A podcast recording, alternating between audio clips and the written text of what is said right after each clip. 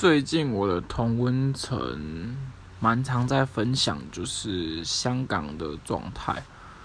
呃，不论是过去香港回归中国，到现在打破一国两制的关系，甚至包含声援送中条例这件事情，啊，声援反送中条例这件事情。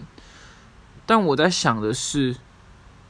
我们做这些事情，真的能够去改变什么吗？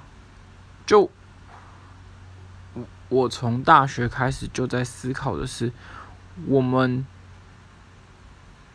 在网络上或者是在呃生活中做了很多声援的行为，但实际上，如果我们不参与政治、不讨论政治的话，我们能够促成对话吗？不知道大家怎么想。